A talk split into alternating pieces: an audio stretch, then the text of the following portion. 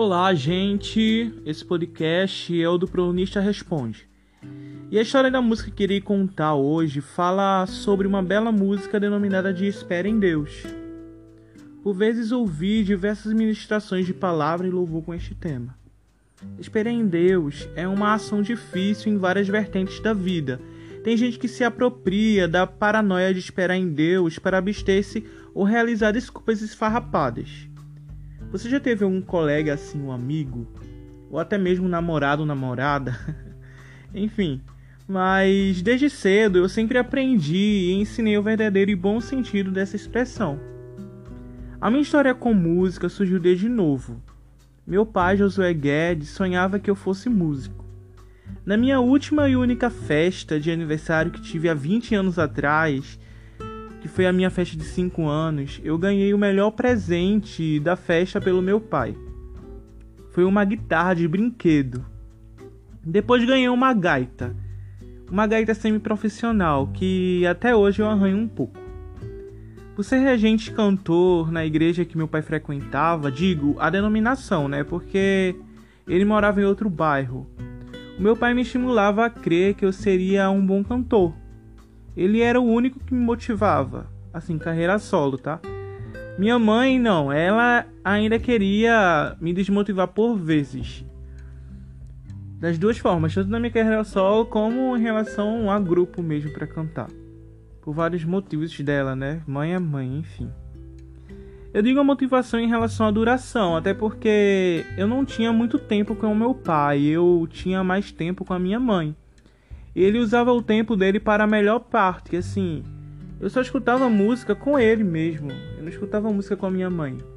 Com a minha mãe era mais um da harpa, aí tem gente que cansa de da harpa, né, gente? Então assim, com a minha mãe não escutava, parava, sentava e escutava música com ela, era só com meu pai mesmo. Assim, os gostos musicais que eu tive, eu que procurei ter, o meu próprio gosto. Alguns coincidiam assim, mas nem todos.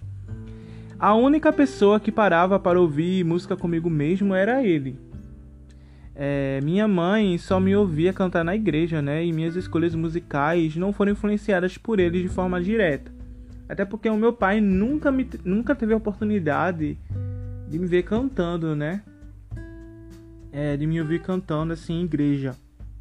Ele só sentava comigo, conversava, começava a cantar e ele gostava, né? E era isso que eu precisava dele também. Já dos outros familiares nunca foi assim, né? Eu cantava na igreja, outras pessoas que elogiavam. No meu familiar, ninguém fazia isso. E eu senti muita falta dele, né? Depois que ele faleceu, porque seria uma oportunidade. Foi até um custo de oportunidade em relação a isso, porque ele poderia até me ajudar em relação a isso, né? Ele faleceu quando tinha 13 anos. Ele sofreu de uma doença rara, a leucemia. É, nesse mês de fevereiro, né, algumas organizações sempre realizam esse tipo de conscientização. É uma, uma conscientização social e é através desse acontecido que resolvi lançar esta música em uma das campanhas anuais. No caso dessa música foi relativa ao Setembro Azul, mesmo assim, em 2020, estava pensando em realizar outras atividades junto à minha pós-graduação, relativas às campanhas mensais sobre saúde ocupacional por meio de músicas.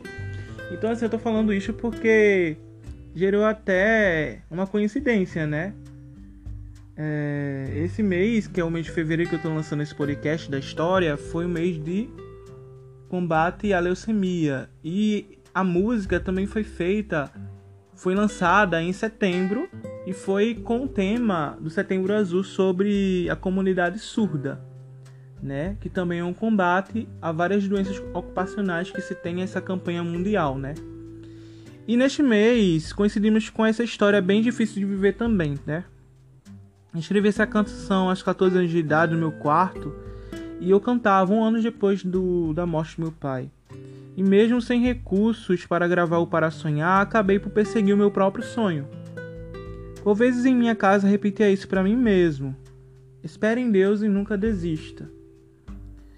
E alguns cantores do segmento também motivaram-me a sonhar e conhecer mais de música, mas se não fosse a determinação que Deus proporciona, não haveria motivos para continuar. Em meus sonhos, eu resolvi cantar essa música para minha mãe e fiz uma brincadeira com ela. É, eu estava na cozinha de casa E eu comecei a cantar o trecho da música. E assim, é até similar a uma música, eu não vou cantar agora, acho que vocês já sabem.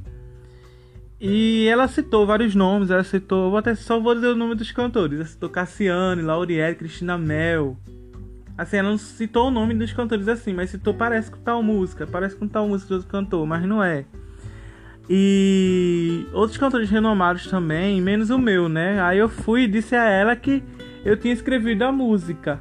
E ela achou muito bonita a música e foi a primeira motivação que eu tive com música com ela. E foi incrível, né? Pelo menos ela fez isso até pra abafar um pouco, né? O caso em relação a a morte do meu pai, né? Parece história de filme.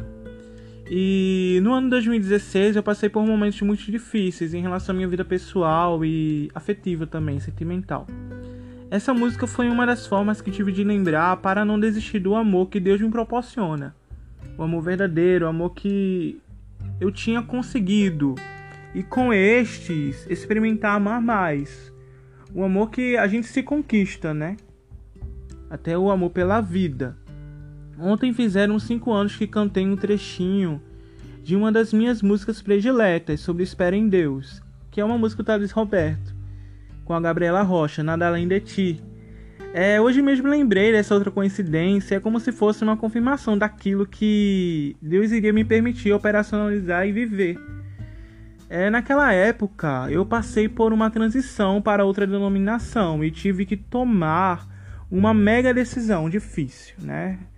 Eu tive que modificar a minha vida social e evangélica por conta de muitas filosofias erradas ainda e contraditórias. A minha, dentro do meu evangélico, que eu frequentava. Para que eu pudesse realizar algumas coisas ou até mesmo superar outras, eu deveria esperar em Deus e não por pessoas que apenas procuravam me desmotivar. Graças ao bom Deus, realinhei minhas rotinas para cumprir alguns objetivos e não desistir dos meus sonhos, pelo menos os meus, tá? No ano de 2019, quando estava analisando uma forma de realizar um projeto fonográfico, eu resolvi participar de um festival de música gospel. Eu não vou contar o nome, mas eu acho que muita gente sabe. Cantei o trecho dessa música e passei para a próxima etapa. Mas eu não cheguei a participar da etapa subsequente porque as pessoas mais próximas não podiam ajudar ou não mostravam interesse em ajudar. Até mesmo minha mãe, hein? Ela foi caloteira. Tô brincando. Se ela me pega falando isso, gente, conta pro Spotify não, contem não. Tô brincando, enfim. Mesmo assim eu continuei, tá? Terminei uma parte do projeto de música e eu acabei cantando em outra oportunidade que foi a, a do álbum Cadma junto com o RPM. E é através desta que posso continuar a cantar essas outras músicas também, sem, sem restrições em relação a isso, tá?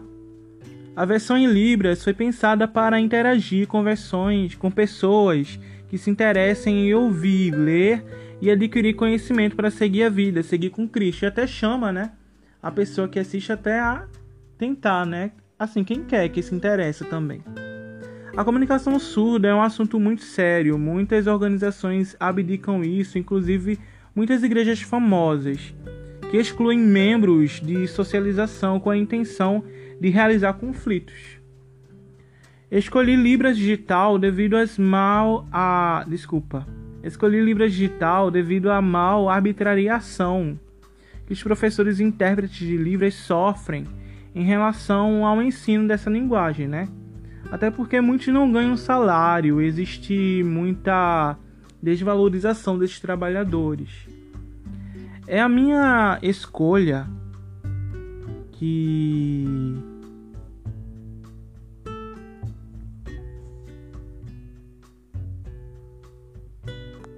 realizei ao escolher Libra Digital que foi para servir de agregação e recomendação para essa educação de uma forma mais eficiente, até mesmo na melhoria do software, tá?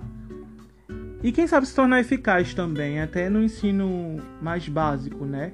O fundamental. Todas as pessoas que assistem filmes de gospel também já imaginaram a própria vida passar dentro do filme, até mesmo criarem paradoxos construtivos que dão uma analogia à vida que se vive. Até porque tem trechos de um filme muito interessante, né? É O vídeo letra traz alguns trechos da história de uma bela música. O nome da música eu só posso imaginar. Essa música viralizou e tornou-se febre no exterior e no mundo. A história da música só remete à ideia de projeção de sonho que todas as pessoas têm, né? Até a criança mesmo. Sempre é bom estimular a criança por causa disso, principalmente nessa época, né? Que estamos passando. Seja numa música, num projeto, na vida sentimental, ou até mesmo na vida familiar ou na vida profissional, tá? Só poder imaginar não é o bastante, ainda é preciso agir, ainda é preciso saber a maneira certa de esperar em Deus. Qual modo que você tem esperado em Deus? De qual forma você se motiva para isso? Existe uma outra música, história de composição também, de uma de minhas compositoras preferidas, a Daniela Araújo a música de DS ou de Deus, eu deixei até um trecho assim, DS, né? Espera em DS, que é tipo um resumo de Deus, né? Uma abreviação da palavra Deus. É uma das belas músicas que já tinha ouvido do álbum Guia-me. Aquela música fala do filho ou da filha pródiga, tá? Ou do filho pródigo. O amor pródigo é um exemplo de falta de espera que é um dos atributos que muitos profissionais evangélicos e religiosos tendem a tanto falar e não fazer.